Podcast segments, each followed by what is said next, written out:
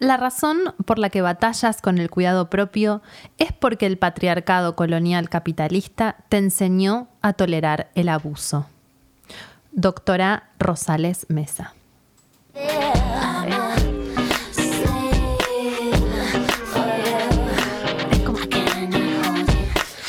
El flexo.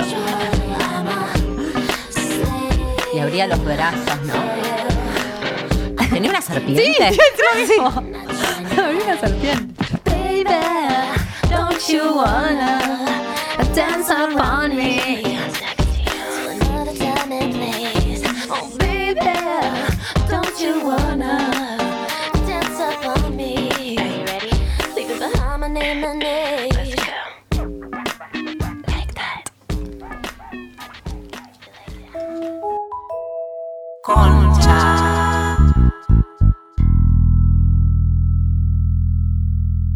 Bienvenidos a Concha.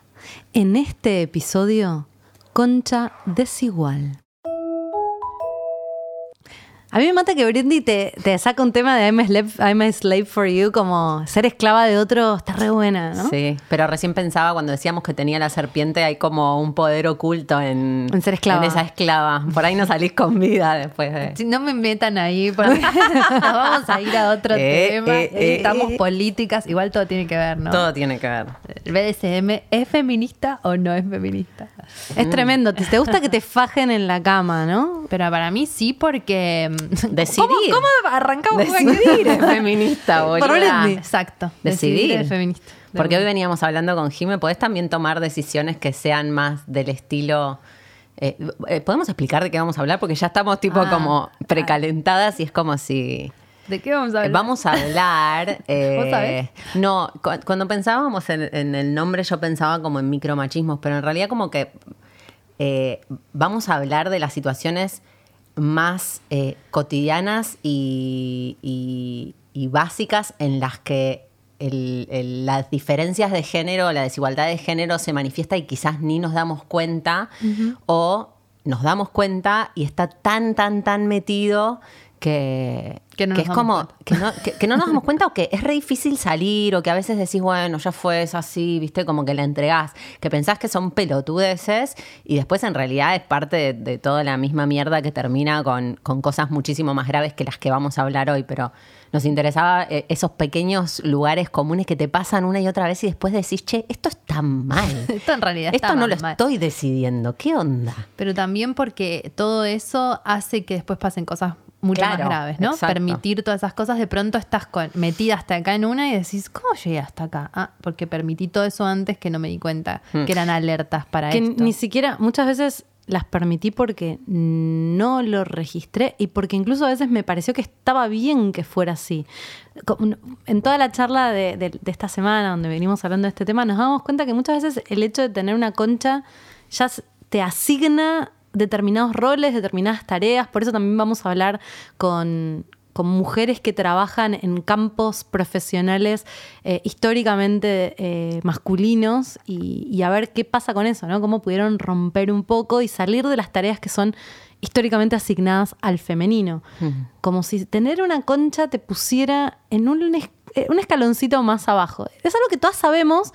Eh, y que en principio nos parecía que por ahí no era tan interesante y cuando empezamos a hablar nos empezamos a prender fuego como una antorcha que quiere ir a lanzarse contra iglesias y bancos y Ah, eh, estudios de abogados. sí, todo, todo. Posta, es que lo querés negar, porque si te pones a pensar en cada cosita que sucede que, que, que abona a este, a este no lugar o a este lugar diferente del No masculino, claro, porque es como.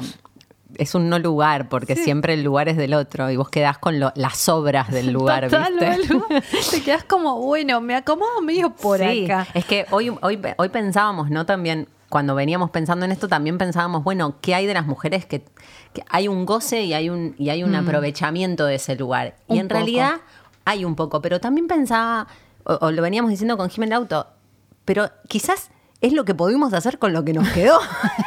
Capital erótico. Si no aprovecho mi capital erótico. Claro, es boluda. el único poder que tengo. Sí, Me voy, a, totalmente. me voy a hacer tu esclava, pero voy a tener Y una encima serpiente. hay ciertos feminismos que no te dejan ni siquiera aprovechar tu capital. No, erótico, déjame de joder, boludo. Mínimo, déjenme. Yo cuando empezamos la conversación, las chicas traían eh, como situaciones muy concretas que ahora vamos a contar, donde habían sentido que por ser mujeres las trataban distinto. Y yo decía, yo no sé, no, No me pasó no me tanto. pasó tanto. Dijiste que te sentías más masculina y que por eso creías sí, que no. como que siento que no me, no me ponen, no siento que me hayan puesto automáticamente en el lugar de minita, al menos al principio. Pero después cuando empecé a indagar me di cuenta que lo tenía reprimido, que sí obviamente había pasado.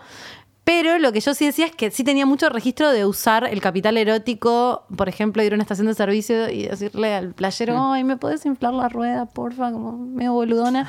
Em, sí, por supuesto, te dicen, ¿viste? Te inflan todas las ruedas, Les están copa, ahí, les les copa. copa, se sienten, se sienten hombres. Pero es ínfimo al lado de miles de otras cosas, de que siendo tipo, es como que tipo, por lo menos la rueda, ¿viste? Pero después miles de otras cosas, sufrís un montón, sufrís cuando lidias con programadores, abogados, médicos, hombres en ocasiones.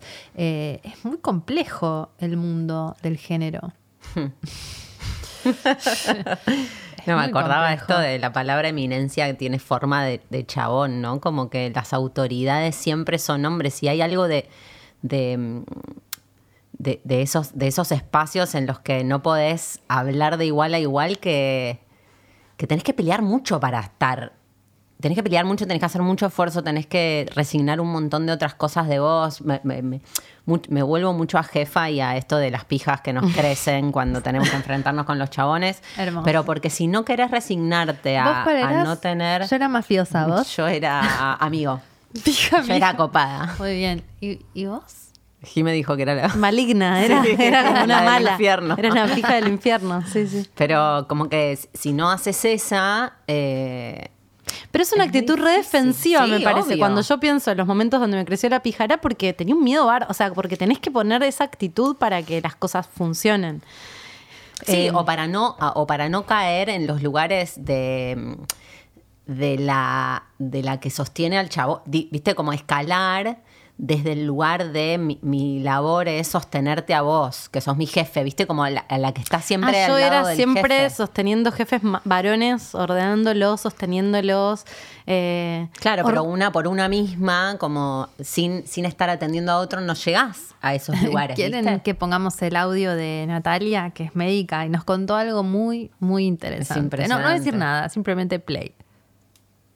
Por ejemplo, una anécdota, yo tenía un jefe que mientras yo estaba en formación me hacía salir de quirófano e ir a comprarle bizcochitos No, y ir al despacho me da mucha ira. y cebarle mate a él y todos como los colegas que estaban ahí toda la mañana empollando Ella era una colega. y Para mate.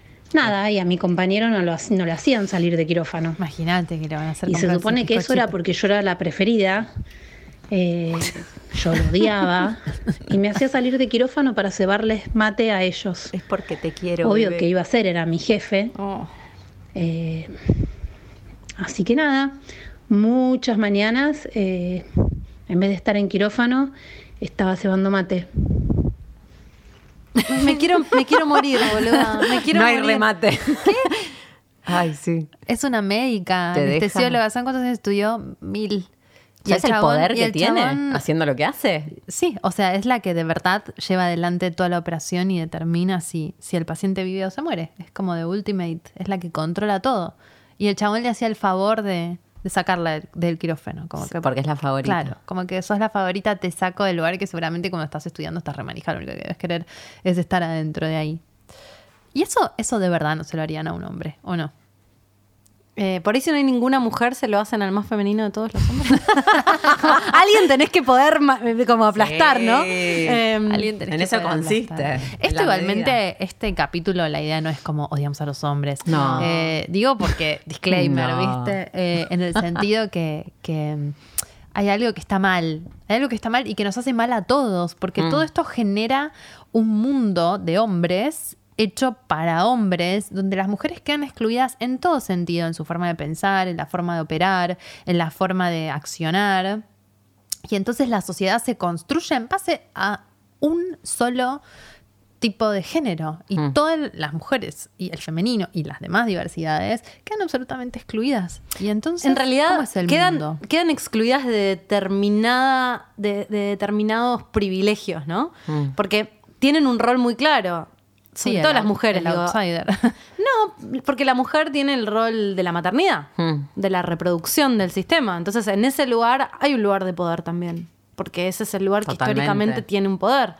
Eh, y me parece que en ese sentido, cuando vos querés salirte un poco, a- asomar la cabeza y decir, che, puedo ser madre, pero también puedo... ¡Nah! o puedo no ser madre. Mala madre, inmediatamente. Mala madre, mala madre. Sí. El audio, había, veníamos en el, veníamos en el auto escuchando el audio de una amiga de Lau. Ah, sí. A ver, a ver, pongámoslo. ¿Por qué? ¿Qué dice? No, te morís. Ay, te morís, te morís, te dale. morís. Se dan ganas de llorar. Como que no hay mucho que decir, como que podríamos poner todos testimonios, ¿no? Sí. en realidad. Y otra cosa más muy importante es que mm, nosotros trabajamos los dos en relación de dependencia desde casa, pero yo mientras estoy trabajando estoy atenta si tengo que sacar un turno con el médico, estoy atenta al bebé, vi una niñera a ayudarnos, pero estoy atenta, voy a ver cómo está el nene, eh, le ayudo para, no sé, si necesita cambiarse la ropa o cuando le tiene que dar la comida, voy y estoy con ella porque quiero compartir tiempo con mi hijo. Y él, mientras está trabajando, está trabajando y nada. Y él tiene un trabajo hace 13 años, y yo, 13 años y yo estoy hace tres meses en un trabajo nuevo, con lo cual, nada, eh, me adapto y puedo, puedo hacer todo al mismo tiempo. Entonces termino el día muerta y él recién se encarga del nene cuando deja de trabajar. Y en el medio la veo que está con Instagram o que lee el diario, que se escapa un ratito a la, a la pieza y mira algo de fútbol. Eh, al mediodía, muchos mediodías se pone a entrenar y yo al mediodía estoy con mi hijo dándole de comer. eh, o, o- me encargo de, de pasar tiempo con él, ¿no? Es como que no hago nada para mí. Es como que hay un inconsciente en el que vos sentís que tenés que hacer eso. Pero fíjate que ella dice, estoy con mi hijo. No dice Sí. nuestro hijo. Sí, también. Hay un lugar obvio. donde es un lugar de poder también Pero- estar pero- con el pibe. Igual uno siempre dice mi hijo, ¿eh? Mi hijo, mi hija, mi hija. No, no dice nuestro hijo. Sí, yo coincido con Jiménez. No- no Hay un lugar que- de que poder de la ¿eh? mujer, pero también me parece que es, es re fuerte que, que, que la alternativa es re difícil de conseguir. O sea, lograr que el otro entienda, porque pa- para mí también no es, el, no es este chabón, No. porque esta es una de mis amigas. La otra me dijo exactamente lo mismo, de otra manera. Literalmente lo mismo. Dijo el diario e Insta. Dijo lo mismo. Lo mismo. Pensé, tipo, dije, es la misma persona. Lo No. pensé un segundo porque. Como que- Podemos poner el otro audio porque es muy parecido de verdad. O sea, como tipo las mismas cosas. Pero parece esto tiene que ver con persona. algo que es- tiene un nombre que se llama carga mental, que es en Sí. una, en un la desigualdad máxima. En una, en una casa donde ambos trabajan al mismo ritmo, hay una persona que llega lleva la carga mental de organizar esa vivienda. Porque incluso si ambos hacen las cosas, hay alguien que tiene que dirigir que eso suceda. o sea, Exacto. que el niño tenga las vacunas, que si que, que Que haya comida, comemos, que, que que no comemos. Papel higiénico. ¿Qué, que qué sí. comí hoy al mediodía? ¿Qué comí Sí. ayer? Una de- otra de mis amigas me decía, vos te pensás, que-?" o sea,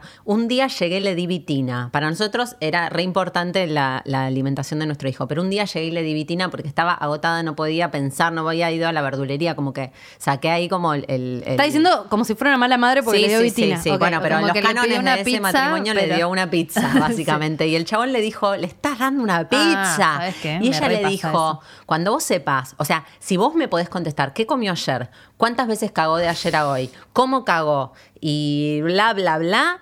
Ahí hablamos de si la vitina es un, es un riesgo Es para la salud, o claro, es una pizza o es una comida más del pibe. Como, y, y no lo podía contestar. Y ahí el chabón se dio cuenta de que hay algo de toda esa carga que por ahí él le dio de comer, pero no se acuerda ni qué le dio de comer. ¿entendés? Alguien le puso un plato y él hizo la- el gesto de darle de comer. Claro. Es muy impresionante lo de la carga mental. A mí me, me, me choquea. Te pasa con. Bien. Igual te pasa para mí en todas las convivencias. No sé, no tenés ni que ser madre para que eso pase. Si estás viviendo Con tu hermano. con tu hermano varón, estás viviendo con tu novio, estás, estás en un laburo. Mm. Las mujeres y los hombres, aparte de hacer el mismo laburo, vos como mina traes los cafés. No sé, viste como te pe- pensás que haya algo en la. A mí me pasaba cuando era productora. A mí también. O sea, estaba el extra de tener de que ser mujer. Sí. Sí. Pone, pone que estaba bueno, que era igual del audio. Ibas a poner el audio de tu otra el amiga. audio de mi otra amiga. Que muy amablemente se han prestado. Sí, hoy charlé con mis amigas es muy madres gracioso que dice lo preguntándoles del esto. diario de Instagram. Y me mandó una foto de Gasti, que es un genio, pero que está trabajando con el partido de- Ron- Roland Garros de fondo. Amo, lo amamos a Gasti. Que se suma por default Lo es lo peor que te puede pasar porque ahí es donde se hace invisible el trabajo. Eh, en mi caso particular, él trabaja en relación de dependencia, entonces es como que su horario de trabajo es sagrado y por default yo paso a ocuparme de todo el resto. Eh, entonces lo asumo y mi trabajo más fuerte empieza cuando Juana se duerme a la noche, lo asumo, pero Doble no deja turno. de ser eh, Nunca nocturno. doble el trabajo, porque yo durante el día no estoy haciéndome las uñas. Entonces, eh, si bien él es el que trabaja durante el día, está sentado en un escritorio eh, tomando mate, eh, de repente carcajadas con sus compañeros de trabajo, resolviendo alguna cuestión, cada tanto pispea al diario, eh, mira Instagram, sentado en una cómoda silla.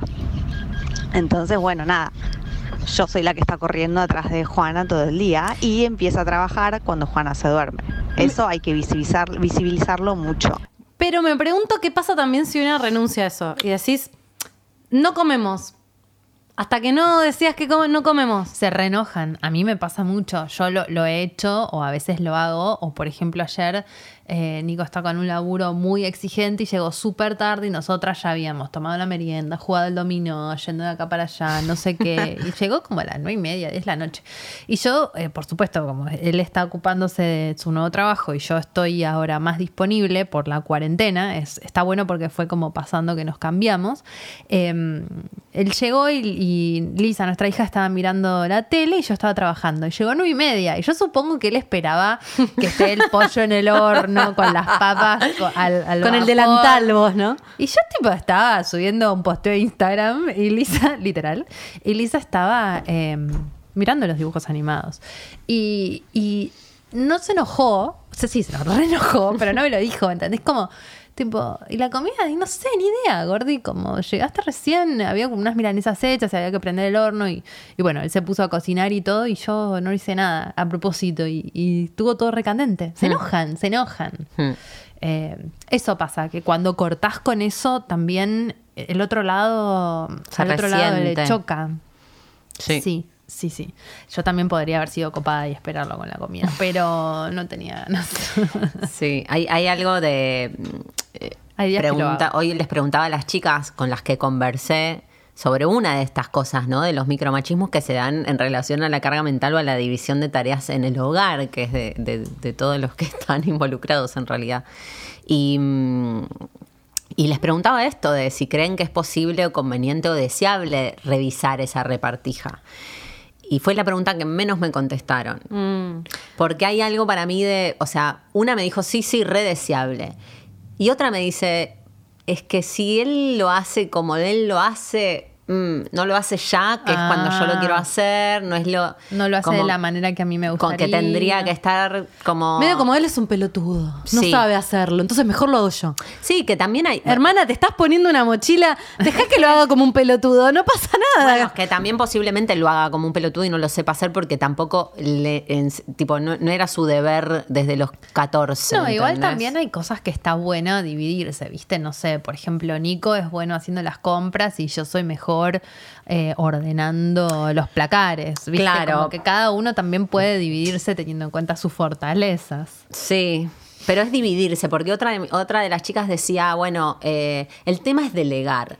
Pero no, si vos delegás Vos es porque en el fondo es tu Es tu responsabilidad. No que no es delegar. delegar, es de repartir, como dividir. Yo me cuido mucho del me ayudas. A veces Uf. le digo, ¿me ayudas a extender la ropa? Y de pronto digo, me corrijo, eh, en- mientras le digo, no, ¿me ayudas? No, tipo, hay que extender la ropa. Como eso, ¿no? También de hay que hacer esto, hay que hacer lo otro, hay que hacer lo otro, hay que hacer lo otro. ¡Ay, Dios! ¡Qué agotador! Mm. Pero la carga mental es en, esta- en saber que hay que hacer eso. Claro, sí. Y, Y que el esa es muy difícil y de también repartir. el otro tiene un umbral de registro por lo general muy bajo, ¿viste? También es como, dale, no puede ser lo natural y orgánico dejar los placares abiertos. Hijo de puta, cerrar el placar, chabón. Es obvio que el cajón no va abierto y el placar no va abierto y los platos van guardados a donde van. Y es como tipo, te- le llegás a decir, te dice como, no rompas los huevos. Y al final es como, pero hay un estado natural de las cosas, que es ordenadas. ¿Entendés? Bueno, pero ahí El está otro- también, el- una tiene que resignar algo cuando... tiene otro registro. Pero entonces tienes que resignar que, que sea tu registro como vos querés que sea y cuando querés que sea.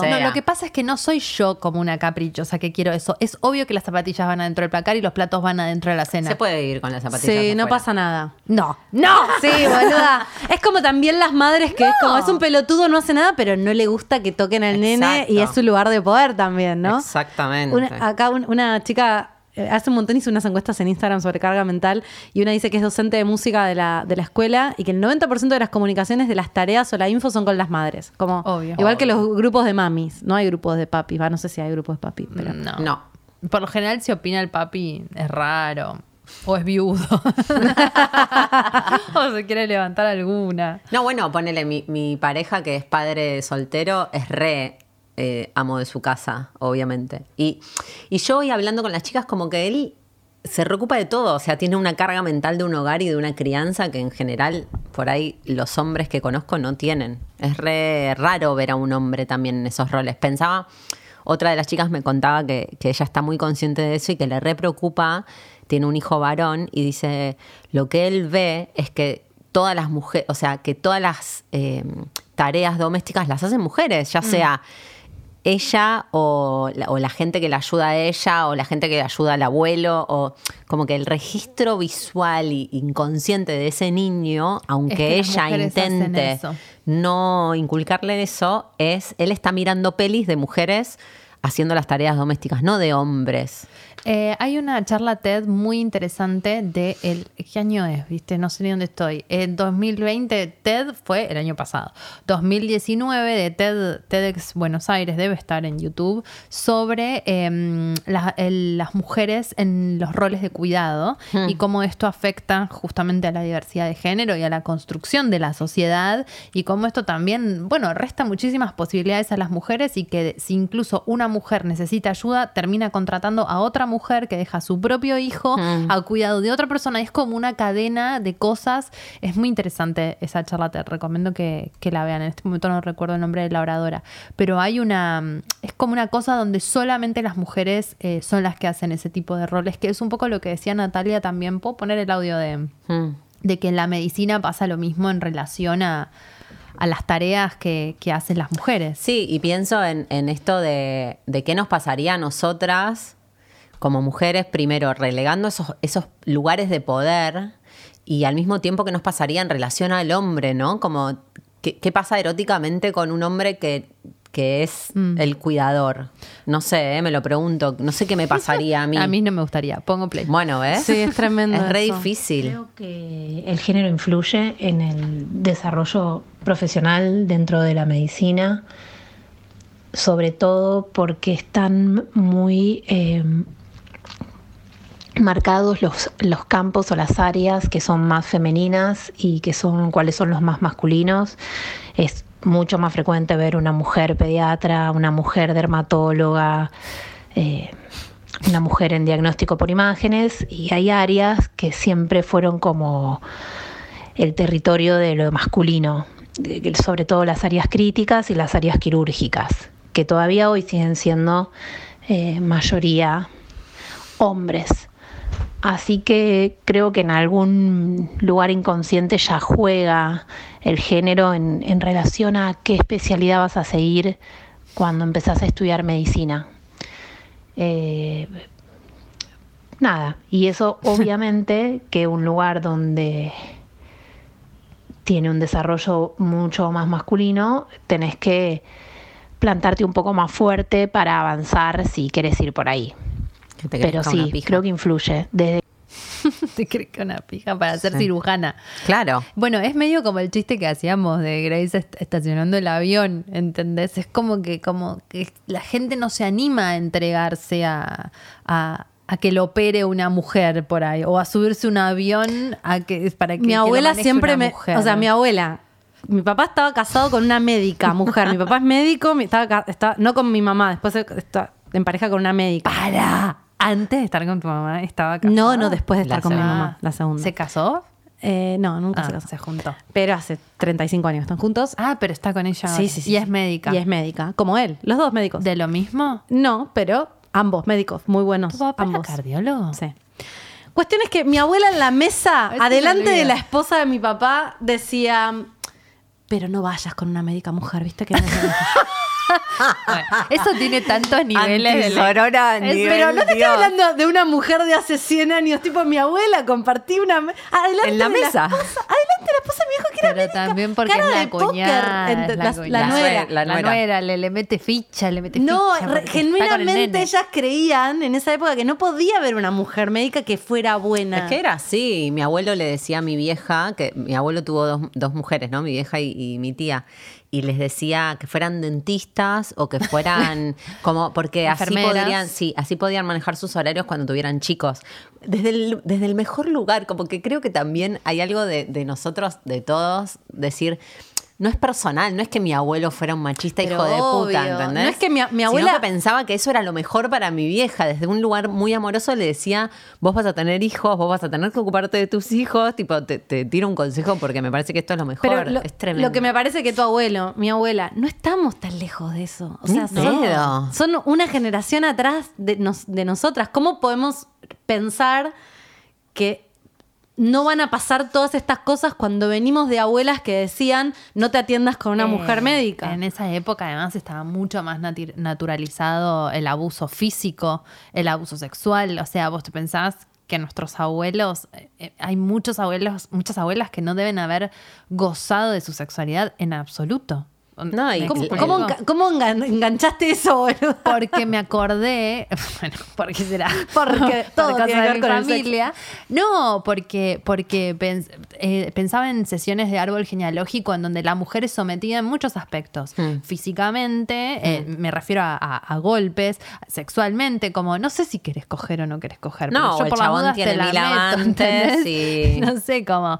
O tiene mil amantes, después es también sometida en el sentido de que quizás no se le da la opción. No podés elegir yo no creo que mi abuela haya pensado si quería hacer algo. Tenía seis hijos, ahí estaba ella y su mamá, todos viviendo en esa casa gigante, eh, con- matando gallinas para comer y ¿Tu hija tiene cortándole seis? las ¿Tiene cabezas cinco a- hermanos? A, los, a los pescados.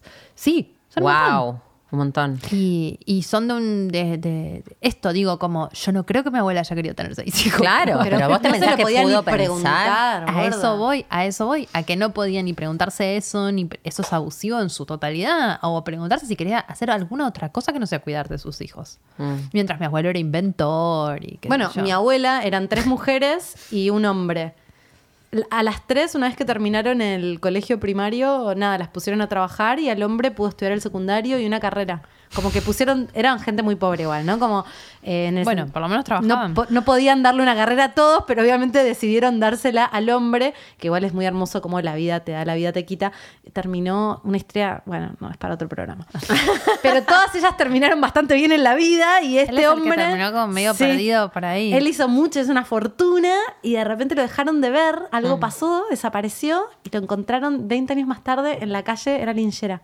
Nadie sabe qué pasó. Fuerte. Fuerte, fuerte.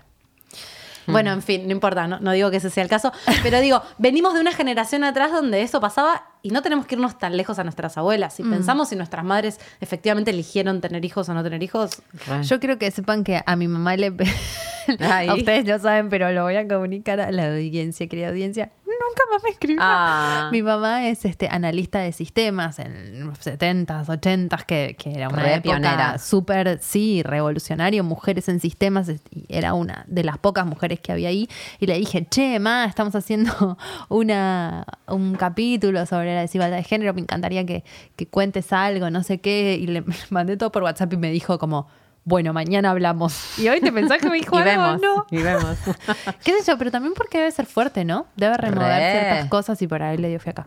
Pero mm, ¿en qué lugar nos pone, nos pone eso también? Me parece que Mm. remueve cosas. Pero igual regrosa tu vieja eh, analista de sistemas. Digo, hoy por hoy, Sí. los sistemas y ser programador es algo más bien masculino, donde por ahí no hay tantas mujeres, está empezando a ver. O sea que tu vieja súper de avanzada. Sí, en la ciencia, en la academia, en lo que sea, también como progreso, ¿no? Creación, pienso en eso, en, en esto del inventor, ¿no? Como que las mujeres poniéndose a crear, era como medio extraño, ¿no? Lo que podés crear son hijos. Claro, como que tu ese es el lugar Exacto, creativo. Exacto, exactamente. Y por eso también compite mucho el tener hijos con la creatividad. O sea, cuando estás como criando, no estás creando, pero sí, Por pero eso no. tenés que ser dentista. Hay que encontrar esa alquimia.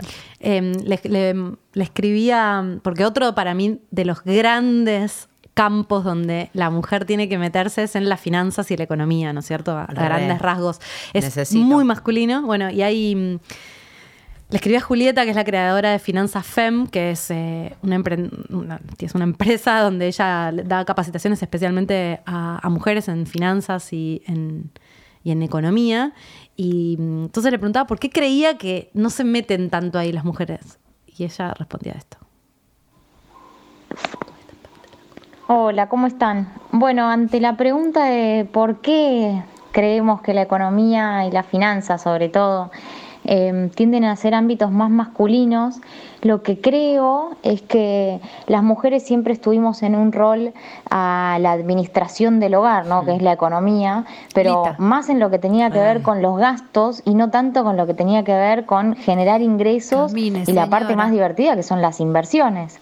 Entonces no me parece que la parte no de generar pero- los ingresos, sí, de producir, eh, siempre estuvo más vinculada a lo masculino y la parte de definir en qué se gasta, esta cosa de que somos especialistas en encontrar el mejor precio y en buscar y en no, tomar decisiones trabajo. sobre lo que pasa en el hogar con respecto a los gastos, en eso eh, estamos enfocadas las mujeres eh, por ahora, lamentablemente, pero estamos avanzando mucho. Y también creo que muchas veces lo que pasa, incluso en las parejas actuales, es que los ingresos del destroza. varón Sí. Son los que se invierten y es Sí. la- como la parte que genera sí. nuevos ingresos y si el salario de la mujer es más bajo, ese se usa para los gastos. Entonces, eh, bueno, el salario de la mujer se va en los útiles escolares de los chicos, Es en el si papel fuera la higiénico, caja en los chica productos tu de salario, porque bueno, así se divide, frente. es más cómodo porque las cuentas ya están así divididas. O sea, el, el, el pibe La es el que mensualidad. puede Vos aportás invertir. la mensualidad. Él aporta el No, futuro. y dice algo para mí en este que es espectacular. Sí, además, aunque, aunque mm, de alguna manera el dinero, mm, este, todo se use para el bien de la familia, hay algo en el inconsciente. En, ese Hmm. En lo sentido. simbólico. No es que- en lo simbólico, claro, no es que se junte esa plata y bueno, con esto pagamos esto y después hacemos lo otro. Es re como, simbólico. yo me encargo de esto y vos te encargas, como el chiquitaje, ¿no? Sí. De la caja chica. De la cajita chica, vos compras los útiles, vos compras las cosas de los nenes, la comida. Yo cuando escuché eso no lo podía creer porque jamás lo... O sea, yo en mi vida no lo permitiría nunca, pero, pero no, no sé Pero si usted ese dice es que el pasa. punto. No te das cuenta que eso influye, que eso significa algo. Es- se pone como psicomágico casi la cosa, como muy metafórico. O sea, hay que, realmente hay pequeñas cosas que no hay que Hay que dejar ir que, más allá. sucedan. ¿entendés? Pero ¿sabes qué me pasa? Al menos yo, en mi experiencia cuando viví con un hombre, conviví, hay veces que preferís no discutir, como Sí, que preferís Eso es lo que digo. Y hay que, hay que discutir, hay que bancarse la tensión, porque yo es te juro re que importante eso que estás diciendo. Sí. yo volvía de casa, él estaba todo el día pelotudeando literalmente en mi casa, fumando porro y jugando a la PlayStation, literalmente. Yo llegaba de laburar 25 millones de horas y era, ¿qué comemos? Y me quería poner a llorar. Y la cantidad de veces que me megaputeé. Ya llegó un punto que era más fácil abrir la heladera y hacer algo para comer llorando casi, sintiéndome Es que- violada. Directamente Es que violada. es mucho más profundo y lo- lo- para mí lo más difícil es poder eh, tener la conversación en la que no te estás peleando con él y estás queriendo incluso vos salirte de un lugar, él salir. Es como, es, es más elevada la conversación que se necesita tener. Digo, y, y una amiga me respondía cuando hablábamos de esto y de la administración del hogar y me dice, es re importante comunicarse, como que tenés que, lo- los dos tienen que estar en el registro de que no quiere, el de que él no te quiere someter, ¿viste? Como, Eh, como es muy un complicado. montón, pero es un montón, es un montón, pero me parece que no tiene que ver con hijo de puta, no me pida, estuviste acá todo el día, ¿viste? ubicás. En un nivel la- es hijo de puta y en otro nivel entiendo todo esto que si podés tener un... Yo justo, es mi ex, ¿no? No, te, no pude llegar a un Ya nivel está. de conversación. Ya está, ahí, pasaron otras cosas. Sí.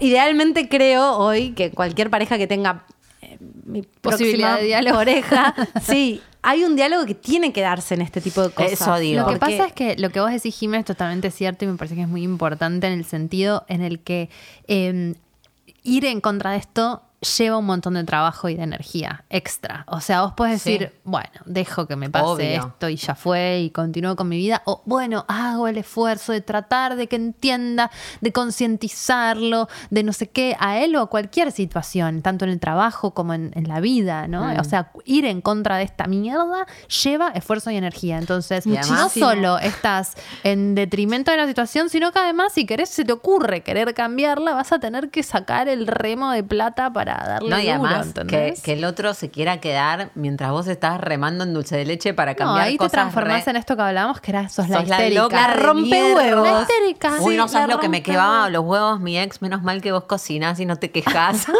¿Ubicás? Y claro, boluda. Pasás a ser esa mina. Pasas a ser esa mina, que siempre es la histérica o la que me cabeza o la, la loca. Pero por eso digo que para mí no, es, no tiene que ser vos puteándolo o vos reprim... Tipo, tiene que ser, el otro tiene que estar subido. Solo con vos haciendo el planteo, hacerlo. ni siquiera es puteándolo, gorda. Solo con traer el Por planteo eso es como, de verdad estamos en esta situación.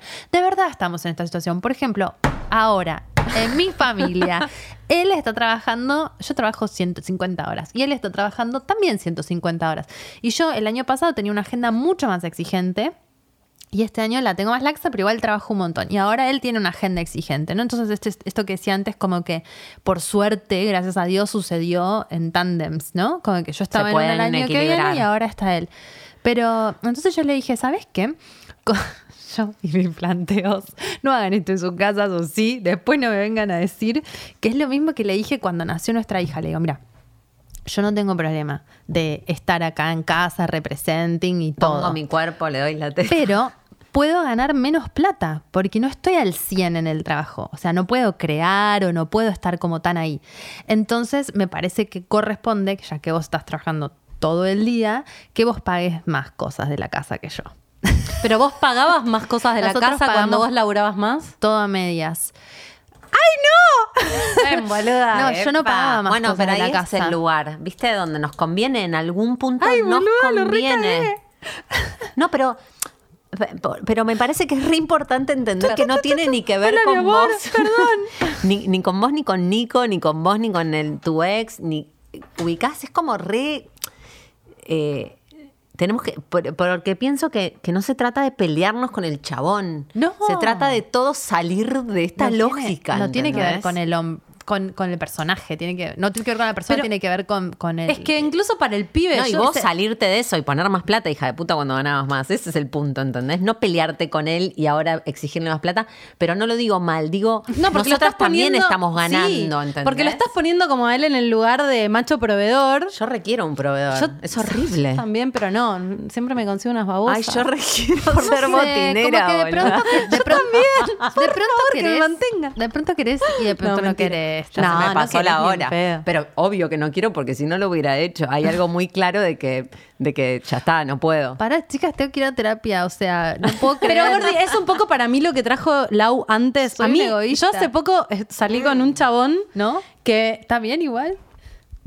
no, no estamos, no estamos capacitados para ver en profundidad todas las aristas de este tema. Ah, no, Como que por ahí, ser. a vos, o sea, sí, y no, ¿entendés? Como que eh, eh, eh, vos podés registrar que él ahora estaría bueno que aporte más, pero cuando pasaba, él ni en pedo podía decirte a vos, che, vos estás laburando más, En, pero porque... en detrimento de él. Pero ni siquiera, no por el detrimento de él. ¿Vos te pensás que un chabón No. va a decirle manteneme? Porque para ellos es manteneme. sí.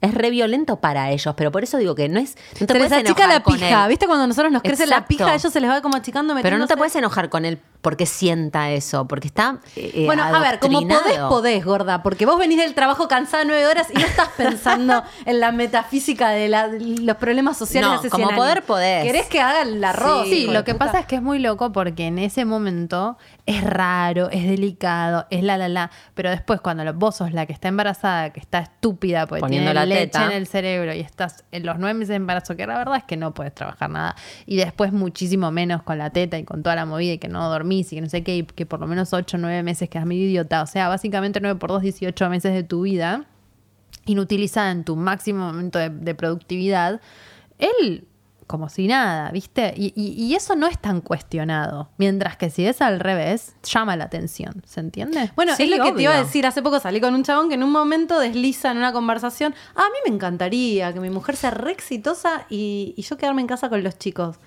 Y yo, que soy una mujer feminista, a lo, a lo cual eso me, hubiera, me, me tendría que haber parecido qué bien, qué construcción. Me salió una Susanita machirula de adentro, tipo, qué paja. Ni en pedo te mantengo. O bueno, sea, porque también transforma al hombre en algo súper femenino. Y entonces, bueno, qué sé yo, ahí entra también el... Si te gusta o no te gusta. Hay algo de, ¿te gusta también? Te- estamos dispuestas también a bancarte.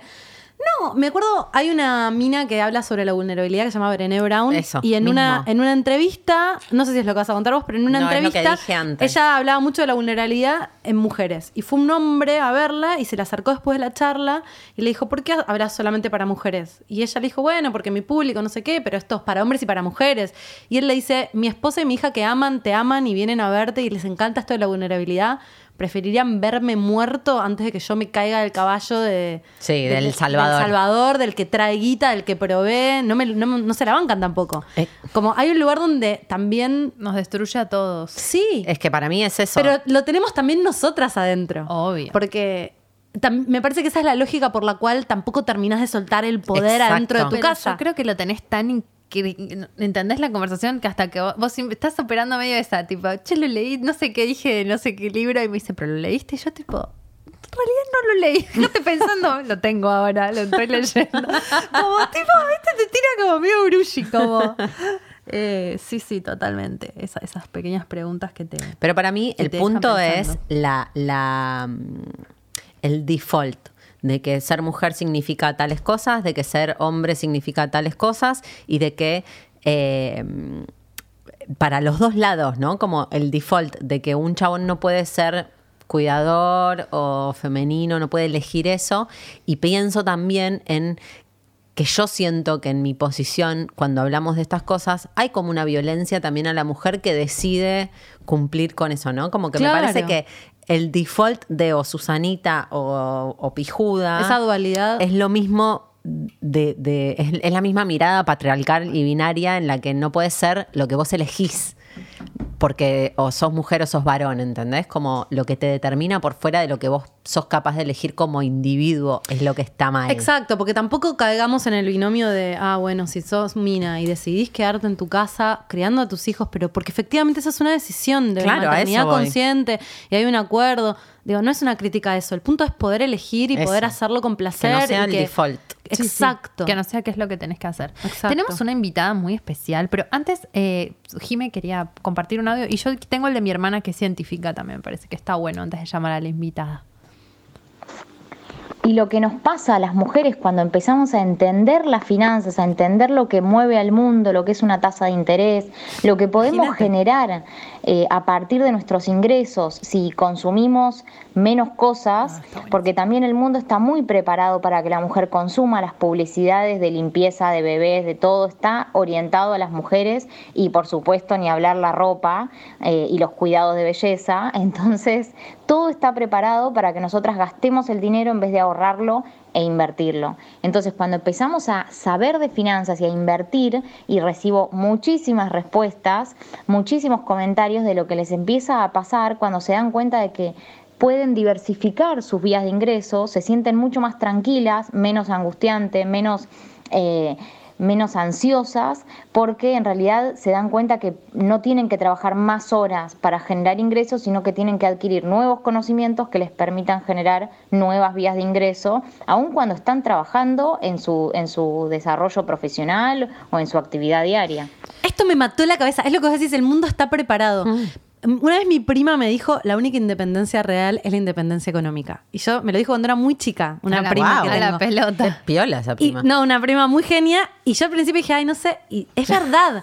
También que la mujer todo el tiempo te metan comprar, gastar, gastar, terrible. no ahorres, Es- no inviertas. O sea, ahorrar, invertir, tener tu capital hace que vos tengas poder. La guita es poder, es independencia. Entonces también está preparado todo para que. ¿Por qué nos, nos hacen creer que somos horribles? Para que gastemos Guita, todo el tiempo gastando guita. Es impresionante cómo el consumo está orientado a la mujer. Obvio. ¿Quién pensó este plan? Es tipo. Es perfecto, es hijos brillante. puta. Es brillante. A ver, me pasaste el coso. Sí. Es eh, sí, es, es- Está muy Está bien todo hecho. cubierto. Está muy bien hecho o está tan metido hace tanto tiempo que, que, que, bueno, que, que lo aceptamos a ese nivel. Ella, eh, perdón, ella es eh, arroba finanzasfem, porque me imagino que muchas que van a escuchar esto van a decir, yo quiero saber lo que es una tasa de interés. Yo digo que quiero aprender a manejar la bolsa. Para mí hay que hacer concha financiera, lo Para digo y lo repito. Es, es la base del hacerlo. empoderamiento, es económico, boluda. Hagámoslo. Hagámoslo. Bueno, perfecto. Hagámoslo. Bueno, ella es Lina, que es mi hermana, mi hermana más chica, que es biotecnóloga, que estudió biotecnología, que es eh, una carrera, no sé ni cómo definirlo porque es muy nueva, pero se dedica a eh, todo lo que es el diseño industrial aplicado a la salud, ¿no? Como órganos artificiales y etcétera. Súper interesante. Y mm, el otro día ella compartió en Twitter, y por eso le pedí este testimonio, un pequeño video donde se hacía una encuesta a personas y en una se les hablaba en masculino sobre los científicos y en otro en este lenguaje inclusivo, ¿no? Como científiques. Y cuando terminaban de contarles este texto, les pedían por favor que eh, inventen nombres a los personajes de la historia y en los que se les hablaba en masculino siempre ponían nombres masculinos, o casi el 100% de las veces, y a los que se les hablaba en lenguaje inclusivo eh, también pensaban la posibilidad de que haya mujeres involucradas en esa historia. boluda. Qué hermoso ese Cómo el lenguaje nos mega define. Obvio. Exacto. Y bueno, a ella que está en este mundo le, le pedí que nos dé un testimonio porque está como un poco harta y es bastante joven, imagínense, y bueno, dijo lo siguiente. Hola, soy Lina Sachi, soy ingeniera biomédica y me formé en el Instituto Tecnológico de Buenos. Aires. Genia. Para mí hay que romper con el estereotipo de que la ciencia y la tecnología son espacios masculinos. Después de mi paso por la universidad, les puedo asegurar que hay excelentes profesionales mujeres. El problema está en ingresar al mundo laboral. Me ha pasado, por ejemplo, de encontrarme en una sala llena de profesionales y yo ser la única mujer. Mm. Creo que la diversidad es importante. Alguien con una perspectiva distinta puede tener un impacto enorme en un equipo y el equipo puede aprender de que la grandeza puede venir en cualquier forma. Necesitamos que nos den la oportunidad, Pero lamentablemente muchas generaciones se han quedado estancadas en sus estereotipos de género y asumen sobre nuestras capacidades antes de que podamos demostrarlas. Tanto que me ha pasado de cruzarme con gente que no estaba siquiera dispuesta a dirigirme la palabra por ser una mujer en un espacio de hombres. En principio estaba en contra de la ley de cupos porque estaba convencida de que por mérito propio puedes llegar hasta donde te propongas. Pero después mirás en los lugares donde se toman decisiones y no estamos ahí. Y les aseguro que hay mujeres capaces. No hay duda de que la ciencia y tecnología son espacios tradicionalmente masculinos. Basta ver la cantidad de mujeres que ganaron premios Nobel en ciencias. Solo un 3% de los premios fueron a mujeres. ¡No! Pero no hay que olvidar que incontables mujeres quedaron opacadas por hombres que se llevaron el premio en su lugar. La mujer siempre se interesó en la ciencia y hoy sigue siendo así. La juventud no está presa de estereotipos de género y cada vez hay más mujeres estudiando ingeniería, por ejemplo. Tenemos que invitarlas a que nos sigan, para que ya no seamos mujeres en un espacio de hombres, sino profesionales trabajando juntos. Ay, quiero Lina llorar. Presidente. Veo por llorar. Mal, me emocionó. Qué amor. Es Gracias. divina. Que aparte, Gracias, Lina. como casi pidiéndolo, che, somos Sí. inteligentes, déjennos, Mini, please. sí, qué violencia. Porfa. Quiero romper todo, boluda. Tiene otro apellido porque es hija de mi madre y de otro padre, digo, por las dudas si alguien se lo está preguntando. no, pues, hola, soy. Eh, Qué uf, genia, Qué sí, fuerte, me, total. me hizo lagrimear de Es verdad. que ¿eh? a mí también, y me parece re violento en esto de que estos lugares, tipo las, las profesiones que estamos nombrando, Economista, financista, el médica, abogado, el abogado. el ingeniero o la inge- el ingeniere, como son lugares de creación y de determinación a un nivel de lo que es la vida. Sí. O sea, la mujer que no se... Yo no me intereso por la política, no porque soy mujer, pero digo, Sí. no sé si, si yo hubiera sido hombre estaría más metida. Como que siento que hay algo que también es- poder meterte en algunos lugares hace que puedas tener como más manos para, más, Pero- más herramientas para modificar. Entonces, Arma- A veces no, lo que te interesa está atravesado por tu género. Esto de que no me interesa. Yo escucho un montón de amigas. No, es que a mí los números me los maneja mi marido. No, él decide dónde, dónde invertimos o dónde, dónde invertimos. Bueno, y yo que tengo una empresa, los contadores, los inversionistas, todos me hablan y me dicen, consultalo con quien lo tengas que consultar. No lo consulto con nadie, a ver si no se les mete en la puta cabeza que las decisiones de mi plata la tomo yo. No, lo entienden. Años hace que trabajo con ellos. Pero boluda, hace poco por, por un laburo de, de- de politóloga, con consultar. eh, con la almohada. Tuve- tuve- tuve acceso a una investigación que se hizo hace muy, muy, muy poco sobre juventudes en Argentina. Y cuando llegaba al punto de la economía, eh, todas las mujeres y, o sea, los únicos que sabían, eh, que decían que les interesaba la economía y que sabían sobre economía, sobre finanzas, eran los hombres de nivel socioeconómico alto. Todas las mujeres y hombres de nivel socioeconómico bajo no tenían acceso a esa formación en cómo, cómo invertir, cómo ahorrar. Hay que no hacer la, es la casual. concha Obvio fundación. que no. Y a enseñar tipo Ay, sí. finanzas, inglés. Ay, sí, chicas. Somos malísimas haciendo negocios. Hagamos una fundación, boludo. Eso nos va a ir bien. Me imagino todas las preguntas de los estudiantes. ¿Y cómo mantiene la fundación? No sé. ¿Cómo hacen conchas? No sé. Tenemos un contador hombre, que es el que nos hace los números. Re boludas, ¿viste? Como que. Ay, boluda. Bueno, paren. ¿Te, te gustó? ¿Te gustó me la, la re fundación? gustó. Me re gustó. estoy- yo estoy para la- la función. La organización de estas, de estas Claro, cuestiones. pero la, para la ayudar a difusión otros. de estos temas. Sí, me encanta. Sí, sí, sí. Lo bueno de la fundación es que circula su propio dinero y, y, o sea, tenés dinero, pero, pero es solo para... Reinvertir. Sí, claro, para esa misma cosa. Bueno, tenemos una invitada muy especial, la llamo directamente, Llamala, así tipo Susana Jiménez. Pero contá quién es también la invitada. Personal nos conecta. Pero, pero, Que- que pero escuche la cuando, nos, presentación. cuando nos atiende, ¿o Bueno, no? Sí. Auspicia personal. Ta, ta, ta. Hola, hola. ¡Hola! Quiero contarles que estoy cumpliendo un sueño, ¿eh? ¡Qué honor! Bueno, ¿Cómo, es- ¿Cómo estás? Ella, es- ella es Marou, Marou Rivero. Claro, no te presentamos. Por ahí te, puede- te querés presentar vos. Ahí eco, ¿Estás ¿no? en altavoz? Pará. Ah, Perdona. ella no está.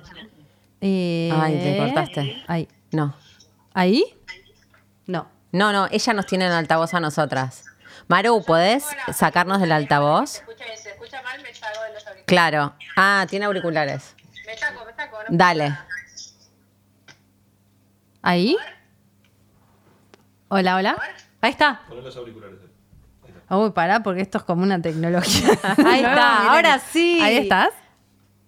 ¿Me escuchan? Capaz que es Perfecto. porque me están llamando por número, por WhatsApp se escucha mucho mejor. Si no salgo a la puerta. No, pero te escuchamos perfecto. Ahora no, no. sí. Espectacular. Escuchábamos como un eco, pero ya eh, lo resolvimos técnicamente. Bienvenida a Concha Marou Rivero. Hola, gracias Hola. por invitarme. Literalmente sueño, las escucho todas las mañanas. Son mi dosis onda. de podcast mientras mi caminata diurna. Qué bueno, muchas Qué gracias. bueno, muchas gracias. Estábamos, eh, bueno, te contamos un poquito de qué se trataba esto sobre, sobre la y Desigualdad. Le íbamos a poner diversidad, pero dijimos no hay ninguna diversidad, así que le pusimos desigualdad. Y, mm, y bueno, eh, estábamos pensando en una mujer socióloga y, y te nos viniste a la mente y, y queríamos como hablar un poco con vos sobre este tema. eh, Porque nos, nos encontramos despotricando eh, durante una hora ya casi sobre eh, esos pequeños lugares en los que la desigualdad de género se manifiesta y no nos damos cuenta y sentimos que son esos pequeños lugares en donde se puede, aunque cueste, un poco revisar y dar pelea y tratar de, equilibrar. Por ejemplo, hablábamos de la carga mental en la división de tareas en el hogar. Hablábamos de profesiones que son esencialmente más masculinas, como por ejemplo la medicina, el derecho, eh, la economía, como una mujer no está acostumbrada a saber sobre inver- inversiones o la generación de dinero, sino como a eh, administrar el dinero que genera el hombre, ¿no? Como eh, estábamos hablando como en, en ese sentido de, de esas pequeñas cosas que pasan mucho y las damos por sentado y que a veces pelear en, por ahí en la intimidad del hogar también significa un montón de carga sobre, ese vínculo. Y, mm, y como estamos diciéndolo todo desde lo que nos pasa a nosotras y despotricando, como decía, como que queríamos entender un poco más, si se quiere, desde un marco sociológico o, teórico, qué, es esto además del patriarcado, ¿no? ¿Por qué se da eh, en estos niveles o- o qué implicancias tiene, ¿no? ¿Cómo, cómo se puede mover eso? ¿Qué, qué, qué se tiene que Sí, hacer igual- para moverlo? Te estoy tirando un Sí, es un fardo que no, no estamos pretendiendo que... Tu No, tesis. de- claro, no, de- desde tu perspectiva. Decinos todo porque lo que sabes. Aparte, Maro, eh, estaba... También sos una referente de un montón de gente que te sigue Mm. y, y tenés como una visión para mí, que, que te sigo también como muy interesante sobre la realidad y sobre determinados temas, así que obviamente sentite libre de, Claro. desde vos. ¿Qué ¿Cómo vivís sentís? esto de la desigualdad de género y qué pasa? Bueno, lo primero que quiero decir es eh, lo que se están dando cuenta y lo que nos damos cuenta todos los días es que hay que dejar de sostener. No Mm. solo hay que tirar, sino hay que dejar de sostener. Es como eh, estas, estas pequeñas prácticas cotidianas eh, donde uno tiene que plantear la incomodidad de decir, para, no lo voy a hacer yo sola. A, a esto te toca a vos. Porque la realidad es que venimos sosteniéndolo también, a pesar de ser las más, las, las Sí, más damnificadas y, y, y la, la minoría también, en, en- y ni hablar de las diverge- divergencias, ¿no? Pero digo, la mujer también sostiene y por eso también es este lugar de las mujeres patriarcales, ¿no? Como, Mm. cómo, cómo puede existir, como uno se pone a pensar. eh, creo que hay algo muy interesante de, lo, de todo lo que dicen. No sé si es una perspectiva teórica, pero claramente se, se puede teorizar, que es que mientras nos sigamos viendo como nos miran los hombres, vamos a seguir sosteniendo esa narrativa. Ay, Espectacular. ¿Cómo es eso? Amplíe, por favor. Y mientras se sostenga la narrativa, no vamos a poder imaginar otra cosa para nosotros y nos vamos a poder percibir de otra manera.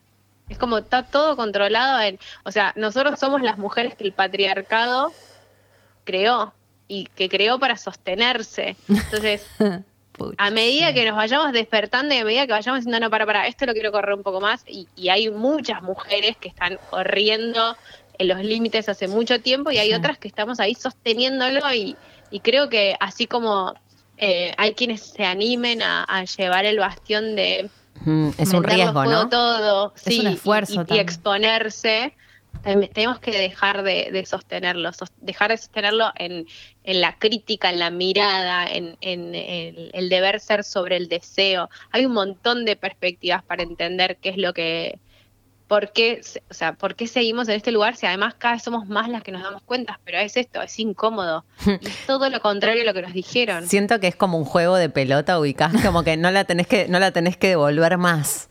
Y pero también, ¿qué pasa cuando soltás, no? Es como, es Claro. un montón también, Por ¿no? eso digo que es un riesgo también moverte de ahí. Pero no solo es un riesgo para mí, lo que, lo que entiendo de toda esta charla es que, así como siempre pienso que por más que cualquier hombre, por más deconstruido que esté, hay un punto donde, se, donde es machista. Y creo que nosotras también, o sea, por más feministas que seamos, hay un lugar donde, en esto que vos decías, eh, en que somos hijas del patriarcado, somos estas mujeres que el, el patriarcado creó para ser sostenido, hay un lugar donde también nosotras tenemos que enfrentarnos con nuestras propias Sí, eh, actitudes machistas. por eso. Totalmente. Bueno, imagínate, o sea, pensá, lo he escuchado miles de veces, lo han hablado, lo tenemos refresco todas las mujeres que nos estamos revisando todo el tiempo por múltiples terapias. Esta cosa de, che, ¿por qué no me animo a decirle de que no, que no quiero, Ay, o que sí. no, no estoy cómoda, o simplemente, ¿por qué te tengo que dar una explicación de algo que no quiero hacer? Y porque no te quiero incomodar y porque no quiero que me quieras menos o gustes menos de mí. O sea, Mm. es constante todo el tiempo. Y, y eso es, o sea, y los únicos que dan expli- las únicas que damos explicaciones somos nosotras. Sí, total. Es como, si no, vos la tenés que pedir para que te la den. Y en algún punto esa expectativa que tenemos es cultural y está sostenida por, eh, porque además lo tenemos muy inscripto adentro nuestro. Es como, eh, cuan- como cuando pensás dos veces si hacer algo o no hacer algo, eh, porque ¿qué van a decir? Sí. Eso solamente lo piensa una mujer. Y eso, ¿a qué punto? pero pienso toda la, todas las consecuencias que tiene eso, ¿no? Porque cada cosa, digo, laboralmente, poder no pensar dos veces lo que van a decir hace que evidentemente los hombres puedan, les pueda ir mejor. Eh, eh, como llegás más lejos en un montón de sentidos, ¿no es cierto? Y, y terminás como quedando eh, relegada en esto del cuidado del otro, de cuidar que no se sienta mal el otro, de no hacer esto porque pensar que no sé qué. A mí me pasa algo, eh, este año justo fui eh, eh, madrina de un festival de cine que tenía una perspectiva ecofeminista, que es como el sumum, el, el ideal de El todo. futuro. ecología y feminismo juntos, todo lo que está bien. Eh, y una de las cosas que decían era como, porque hablaban de las películas, había muchas películas sobre mujeres, pero muchas películas sobre mujeres con perspectiva donde el director era masculino Hmm. eh, era un hombre. Entonces, la mirada que tenía ese hombre sobre eh, la historia de la mujer era infantil, era de que le faltaba Mm. algo, era de que cumplía su sueño a pesar de que su marido no estaba de acuerdo. Y que todas las historias que tenían a las mujeres como directoras era como esta cosa de eh, la tribu, de dónde salía la fuerza, cómo a pesar de todo, como era otra mirada, como hacedora de su propio destino. Y eso es cambiar la narrativa. Total. Y si, si vos te pones a ver la cantidad de películas que, que se hacen en el año y, y cuál, cuál, qué rol tiene la mujer, y por ahí la mujer es protagonista, pero tiene un rol repasivo o, o, o no es completamente hacedora de su, de su destino. Y hablo de la película y del cine que es algo que me apasiona y que también es moldeador de cerebro, Muy de percepciones, de narrativas, y durante mucho tiempo fue lo único que consumíamos. Marou, ¿no? ¿y Como- co- cómo sentís que esto también construye una sociedad? En el sentido de que las películas son dirigidas por hombres, los médicos son hombres, los abogados son hombres, el diseño industrial está hecho por hombres. Esto empieza a generar una especie de, de mundo eh, creado por hombres para, obviamente, hombres que ponen a la mujer, a la mujer como medio en un lugar. ¿Y, y- qué pasa con esto? ¿Se perpetúa como una imagen masculina donde la mujer queda fuera desde el principio hasta el final? ¿Cómo lo, cómo lo ves? como cómo, so- ¿Cómo nos impacta socialmente a esto tanto a los hombres como a las mujeres? Porque obviamente también a ellos los perjudica en algún nivel. Eh, sí, porque además ya, ya sabemos que ni siquiera es, es algo que, que- que los libera, al contrario, los condiciona por todo lo que les exige a ellos como Mm. masculinidad, ¿no? Eh, para mí hay algo de, de, mm, creo que por primera vez estamos hablando de eh, los condicionamientos que tienen como hombres también.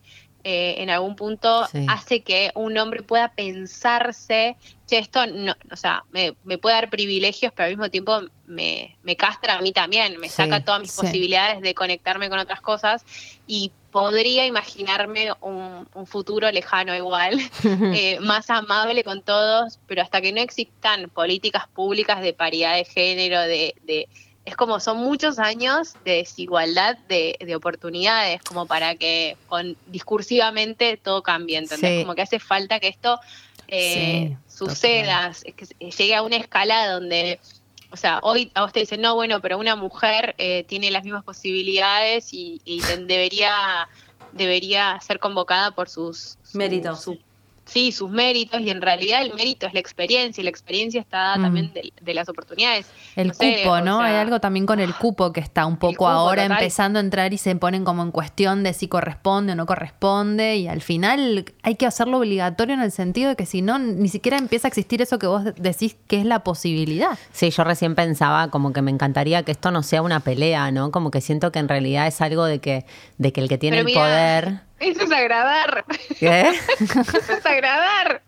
¿Por qué no crees que sea una pelea? No, Si porque me parece que- no, porque si- historial de debilidad, de, de, de, de corrernos del lugar. No, no, me parece que está, re- o sea, no, no, porque nosotras tengamos que dejar de pelear, sino Sí. porque me parece que es el hombre el que tiene que entender que, que de alguna manera esto, o sea, el que tiene el poder tiene que de alguna manera entender que, que también le conviene, porque, porque lo, que no me, lo que no me parece que está bueno es la pelea de mira el poder que tengo yo, ¿entendés? Me imagino, eh, cuando hablabas, hay una película que se llama Un día sin mexicanos, que eh, no sé si la, si la No. conocen, que es sobre mm, cómo en realidad los mexicanos son el, el- el último eslabón, eh, o el eslabón del tarro en, en Sí. Los Ángeles, y qué pasaría en Los Ángeles si los mexicanos hacen huelga un día, ¿entendés? Claro. Los Ángeles no, No funciona. Entonces pienso, o sea, que nosotras nosotras o el femenino o, el- o el- o el- las identidades de, de género o diversidades más oprimidas.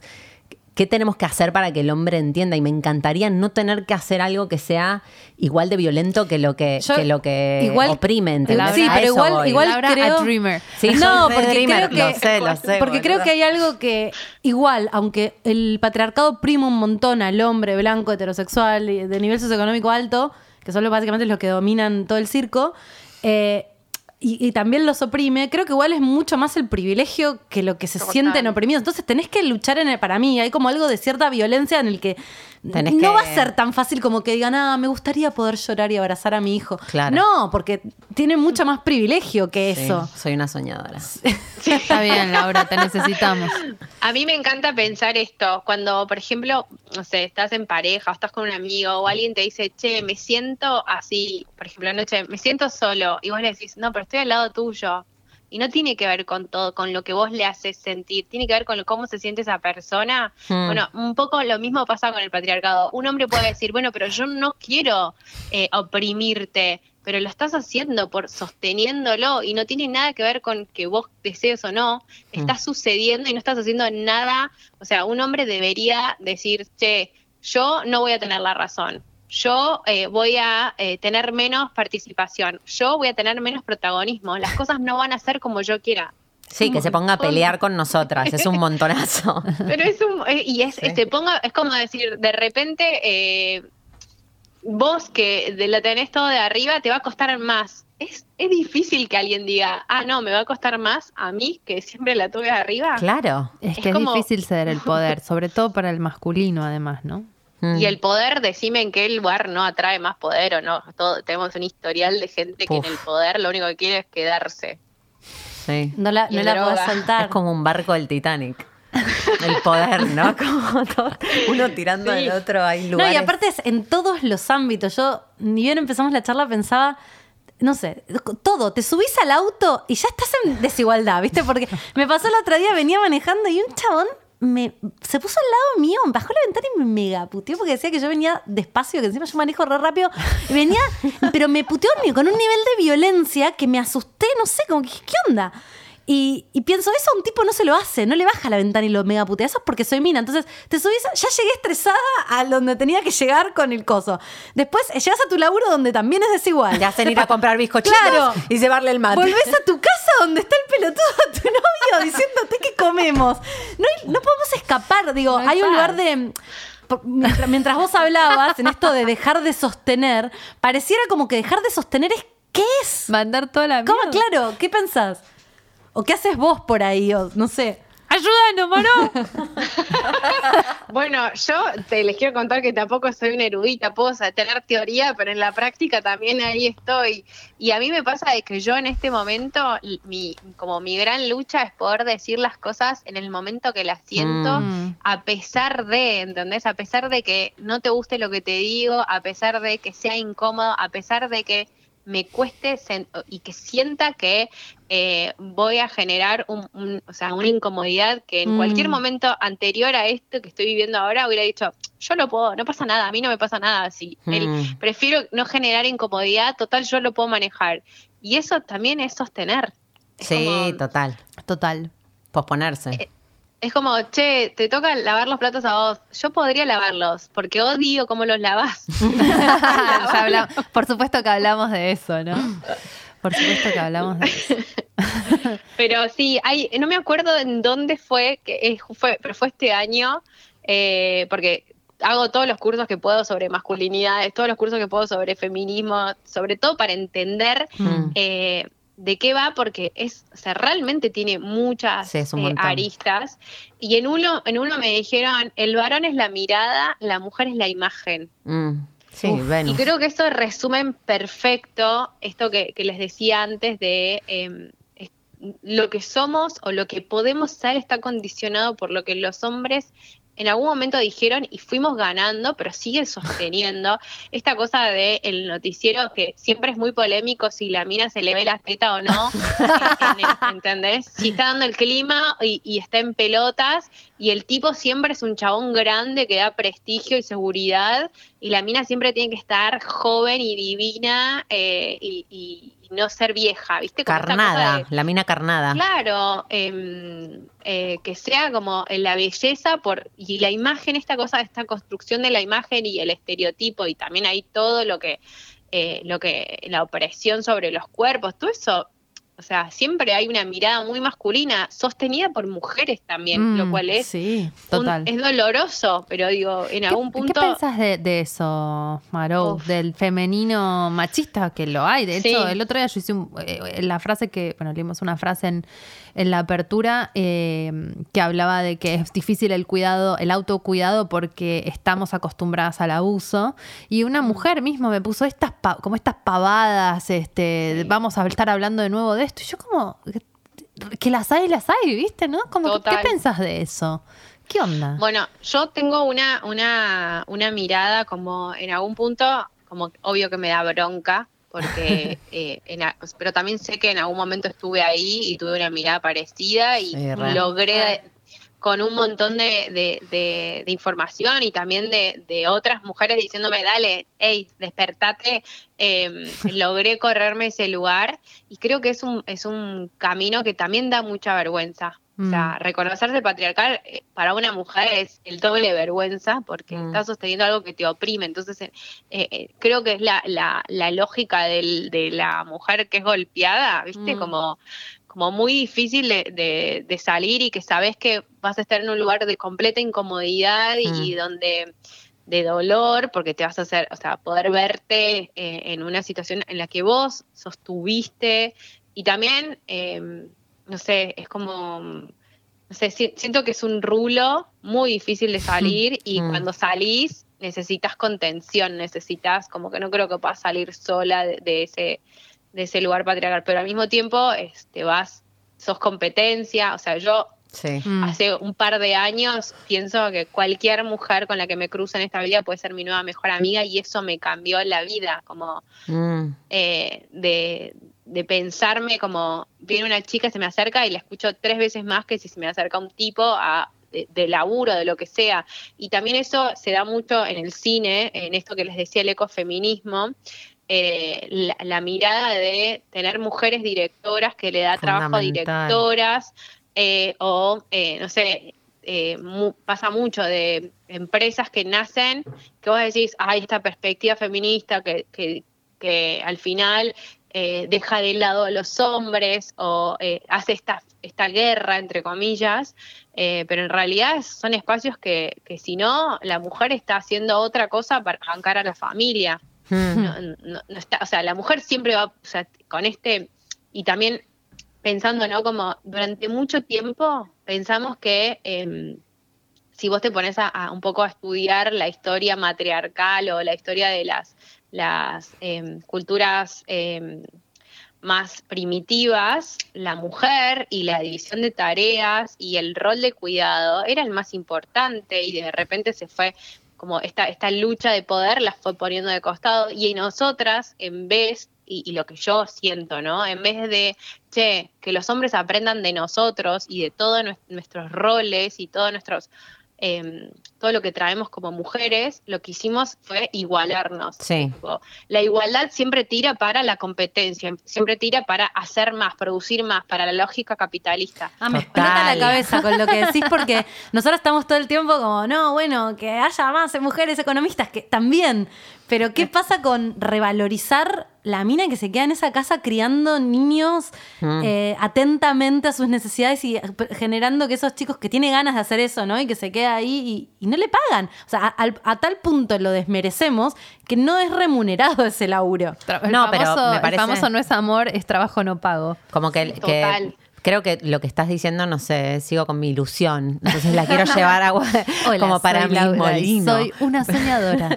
Pero creo que lo que, lo que estás diciendo también es, es otra forma de, Es como medio una pelea pacífica en, en la que no es no se trata de defenestrar lo que vos haces o de, o de sacarte lo que vos tenés, sino en, en- mirarme yo y decir, che, yo valgo mucho más, pensando en el femenino versus el masculino, ¿no? Como diciendo, che, el- lo femenino de la energía o lo blando o el cuidado o la crianza que Eso es que re valioso. Es re valioso, ¿entendés? Es como poner en valor eso en lugar de decir, eh, déjame, yo también quiero Pero es que trabajar. si eso te diera poder y si eso fuera valioso, todos los hombres querrían ser padres y quedarse en su casa. y sí, si Claro, te pagaran el por eso. problema es que el capitalismo no lo considera Claro. que lo considera un derroche lo considero Claro. como no, no es no es capital entonces o sea no no, es capital. es como este es como esta cosa de viste cuando decís querete a vos misma Sí. Pero en realidad vos querés quererte a vos misma y querés que el otro reconozca que vos te querés a vos misma es como Sí. que hay como una cosa de espejo del reconocer o sea yo me puedo o sea yo puedo reconocer que mi trabajo de cuidado es re importante pero si mi trabajo de cuidado no no ocupa un espacio que me da a mí un ingreso o una Mm. tranquilidad como que yo me voy a ir a la mierda no pero no, lo que yo siento es que em, todo el, todo el sistema de nuestras creencias, nuestros valores está en jaque y Sí. hoy en, en- en la cuarentena te das cuenta de que eh, la inteligencia emocional vale más que la productividad y la, o sea, y, pero y en, en un futuro donde eh, el cuidado sea lo más importante y nosotros vamos a tener el capital más importante o el valor más importante, pero no es ese, no estamos en ese futuro. Y, y así como está bueno eh, alcanzar espacios y la paridad me parece importantísimo porque es una batalla que hay que sostener y, y- y que hay que garantizar. Que es donde, donde se generan esos espacios que no tenemos hoy, ¿no? También. Esos espacios se tienen que dar y se tienen que dar de manera eh, eh, igualitaria. Sí. Pero al mismo tiempo nosotros tenemos que empezar a valorar y, digamos nuestro tiempo invertido en cuidado, en estar en la casa, en Mm. eso que no, por ahí no se tiene que compartir, o sea, no se tiene que convertir en dinero, sino que se tiene que convertir en igualdad de tareas, ¿entendés? Como que Sí. el- Sí, o el también, pibe eh, que está en tu casa. Empezar Sí. a considerar, perdón, que eso también tiene su valor, ¿no? Como que quizás no se traduce directamente en dinero, pero qué sé yo, por ahí de pronto, e- el otro día, algo que no tiene nada que ver, pero tiene todo que ver, estaba hablando con Anaí Martela de Casa Violeta, que, que, que está hablando sobre la meditación y dice, todo el mundo me pregunta por qué la meditación, ¿para qué sirve? ¿No? Como que tiene que servir para algo. Mm. Bueno, y quizás el autocuidado no sirve para nada más que para estar bien, ¿no? Sobrevivir. Es como si estar bien no, no, no tuviera suficiente valor porque no genera plata, ¿viste? Como una Como cosa la- que llegamos a, a que esa, a el esa otro día. sí, a esa alien- a ese nivel de alienación, ¿no? Totalmente, totalmente, 100%. es como, como en algún punto, y lo, eh, lo voy a cerrar con la naturaleza, Es eh, re para no irme ecofeminismo, por las ramas. Eh, es como cuando decís, un árbol vale más vivo que en, en papel o en leña, o sea, vos decís los Ah. años que lleva, o un tiburón vale más vivo que muerto. Total. Como esa cosa de ¿quién, le- quién paga lo vivo? ¿Quién paga el cariño? ¿Quién paga el afecto? ¿Quién paga el, el dar? ¿Quién, ¿Quién paga lo que no se comercializa? Lo que no tiene valor de cambio. Claro. Lo que no se ve también, ¿no? No lo, no lo sabemos valorar y por lo tanto, si no entra en la lógica del mercado, no vale. Totalmente. Y, y- y por eso el ma- anulamos la biodiversidad porque no, la ve- no le vemos el valor y estamos Sí, después te cagados. vas a terminar muerto porque vas a tener Claro. que respirar. No, y la, la salud mental, o sea, tener alguien que te haya cuidado, poder cuidarte a vos misma, ser una persona Fundamental. feliz, no está valorado tampoco. Mm. Hay un lugar, me, me explota la cabeza con todo Sí, esto a que mí estamos también. hablando. Hoy estaba escuchando el podcast de Tim Ferris que recomendaste vos, un Sí. episodio sobre abuso sexual, que bueno, muy fuerte, como que lo voy escuchando cada 15, 15 minutos, después 15 minutos, porque Sí, es muy intenso, pero hay una compañera de, de, de él que también fue abusada, están hablando sobre esta conversación, lo recomendó Jim, el podcast es buenísimo, Eh, si saben hablar en inglés, escúchenlo. Eh, y ella dice, yo me fundí literalmente, me fundí en eh, eh, este, yendo terapia. terapia. Pero, o sea, estuve tan al borde de la muerte tantas veces del suicidio y de, de no querer vivir debido a mi abuso sexual, que lo único que, que me, me elegí en gastarme el dinero era en terapia. Y, o sea, ¿en qué te vas a...? Como No, que la dice, gente no- "Nada vale más". Nada vale más, porque la gente no puede apreciar el valor de, de eso y en realidad es la base de todo, ¿no? Como esto que, que estamos diciendo, la importancia del cuidado, del bienestar y del autocuidado que no tiene precio, pero a la vez no tiene precio en su mejor sentido, ¿verdad? No se puede cuantificar y no es, no es capitalista. Totalmente, y yo creo que eso es la narrativa que tenemos que llevar al frente, que Mm. tienen que, que tiene que llevar la mujer al frente, que tiene que tener espacio para poder tener para poder imaginarnos otras maneras de, de percibirnos, de, de hacer, de dar, de valorar. Como creo que es, que es un camino que tiene que ver con cambiar lo que se espera y se dice de la mujer, que tiene hoy una lógica patriarcal completamente funcional, ¿no? Sí, Por total. supuesto. O sea, y, y confío que... las redes nos van a dar ese aire. Confío, Ah, muy en bien. un punto.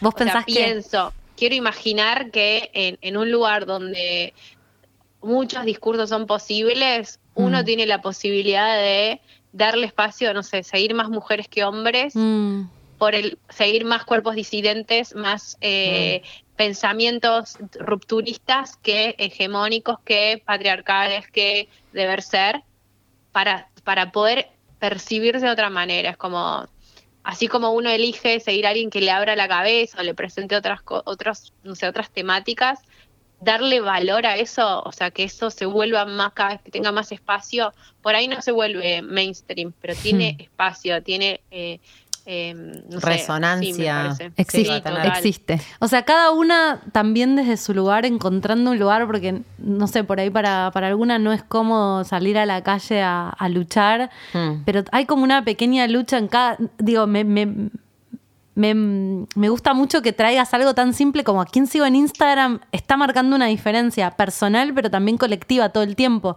Como lo las pequeñas luchas personales que das con tu pareja diciéndole lava los platos, aunque eso genere una tensión.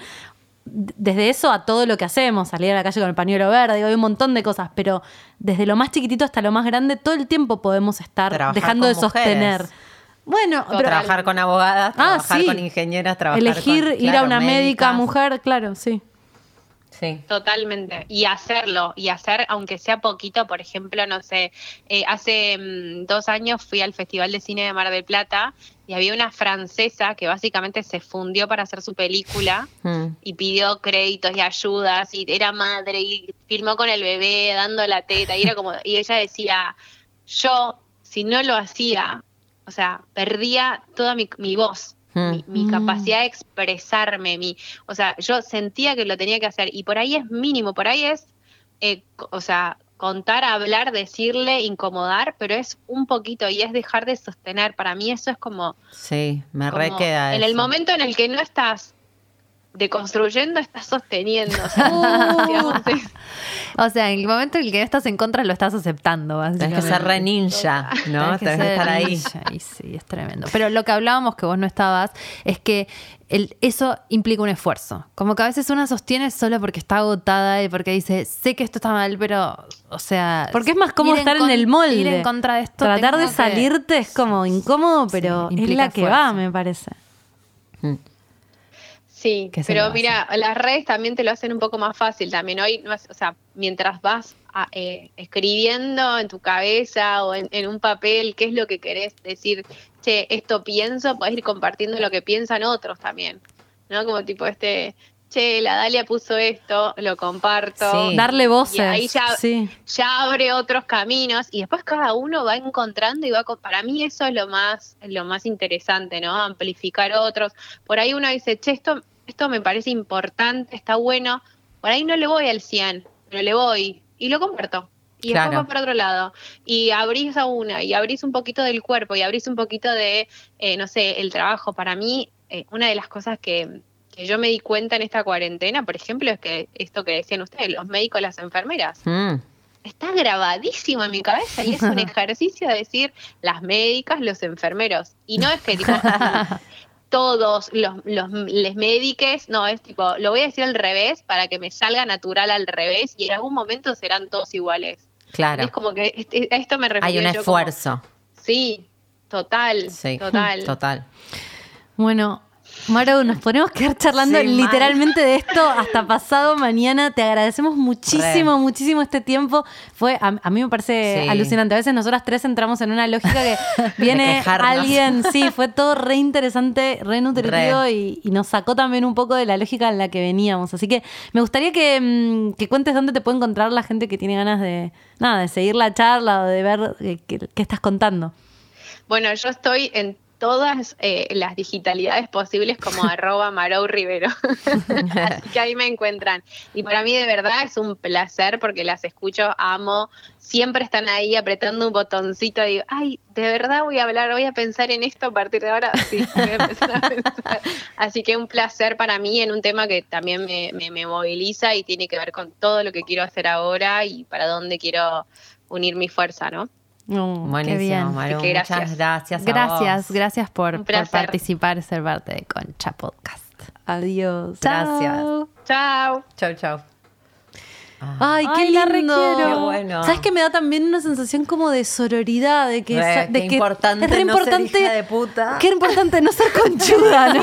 Sí, qué importante. Eh, concha conchuda por ahí puede Sí, ser el próximo. sí. Ay, ¿no? hagámoslo. Como lo contrario a Sorora, ¿viste? Concha conchuda. conchuda. Acto psicomágico para sacarnos de esos personajes. Y bueno. Qué importante porque, posta, tenemos que Lo que estar pasa es que la en la misma página la- todas. La Sí. concha conchuda también es parte de- del sistema, ¿no? O sea, Obvio. te hace competir por Sobrevivir. el hombre, competir por, por, por, por todo, por el lugar, por el espacio, pero sobre todo por el hombre. Entonces está bueno este automáticamente odias a las mujeres. Me queda mucho esto de la, de la película de Un día sin mexicanos, ¿entendés, boludo? Hagámoslo.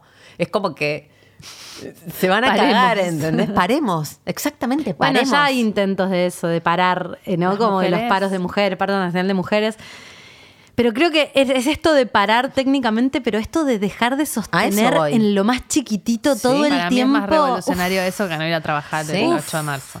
Sí. Este como que me la da, me la da, me deja muy pensando. En, y me deja pensando mucho en dejar de sostener y me deja pensando mucho cuánto valoro yo, Mm. como que yo quiero entrar en los espacios del hombre Como hombre. Tipo, como mujer ahí, a pero- competir ahí, pero que no pensaba en toda la parte de lo valioso de lo, del otro, de lo suave, del cuidado, del placer, de lo que no es productivo. Eh, como también Sí, porque a poder agarrar eso como una bandera, decir Sí. esto es re importante. Militar el placer, yo, total. Yo estoy re, yo soy re chabón, como que re le juego, compito con hombres Mm. laboralmente. Claro. Y todo lo otro queda en un lugar donde eso lo anulo para, para poder estar ahí compitiendo. ¿Y qué pasa? ¿Qué revolucionario puede ser también? O no sé ni cómo es, ¿eh?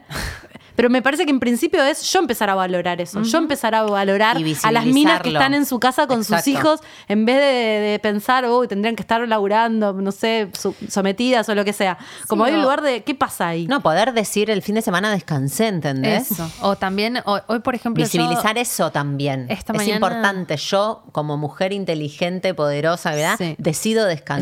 Exacto. Decido Nadie lo cuidarme. hace. Sí, o decido, o yo, por ejemplo, eh, hice la cama, lavé la ropa, moví unas plantas, eh, regué el pasto y fui a buscar a mi hija al jardín y después volví y, y, este, tendí la ropa y, Y eso, colgué vos poder decirte que eso no es un día perdido. Ah, pero no sabés lo que me costó. Eso es. Sudé sangre por los ojos, boluda. Yo hasta las 2 de la tarde haciendo llorar. eso decía, "Mm, pero esto lo necesito yo, lo necesita mi casa, esto está bien estar haciendo esto, porque también cuando te pasas de rosca de, de masculinidad, o sea, que es lo que estaba diciendo Jime, eh, yo soy hiperproductiva, entonces para mí tender una media es como, no estoy ganando 200 pesos por tender esta media, ¿me entendés?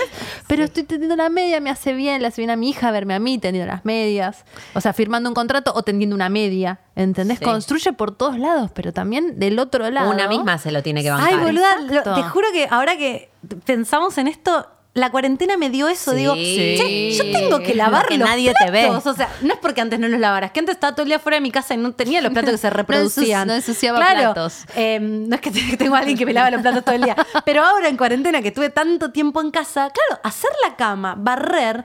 Tengo que, una mañana entera lo tengo que hacer porque si no me comen los piojos.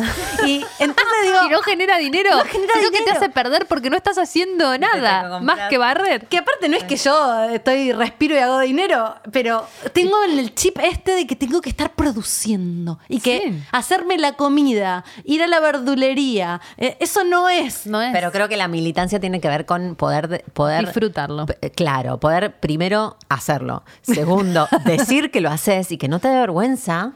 Porque a veces no- ni contás que te dedicaste No. a descansar, porque, che, qué Está mal, desastre está eso. mal. Como estoy en cualquiera, ¿entendés? Como poder decirlo me parece también que tiene que ver.